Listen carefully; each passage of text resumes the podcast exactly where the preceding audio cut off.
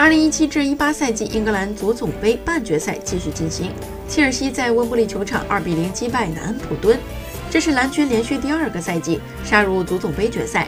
本场比赛，吉鲁晃倒五人破门，替补出场的莫拉塔头球锦上添花。在历史上，两支球队一共交锋九十九次，切尔西四十三胜二十八平二十八负占据上风。两支球队上一次交锋是在英超第三十四轮。当时切尔西三比二逆转对手。此外，本赛季的足总杯决赛将在五月十九号进行。曼联在前一天的半决赛中二比一逆转托特纳姆热刺队。切尔西在足总杯决赛的对手将是曼联，这也是二零零七年足总杯决赛的重演。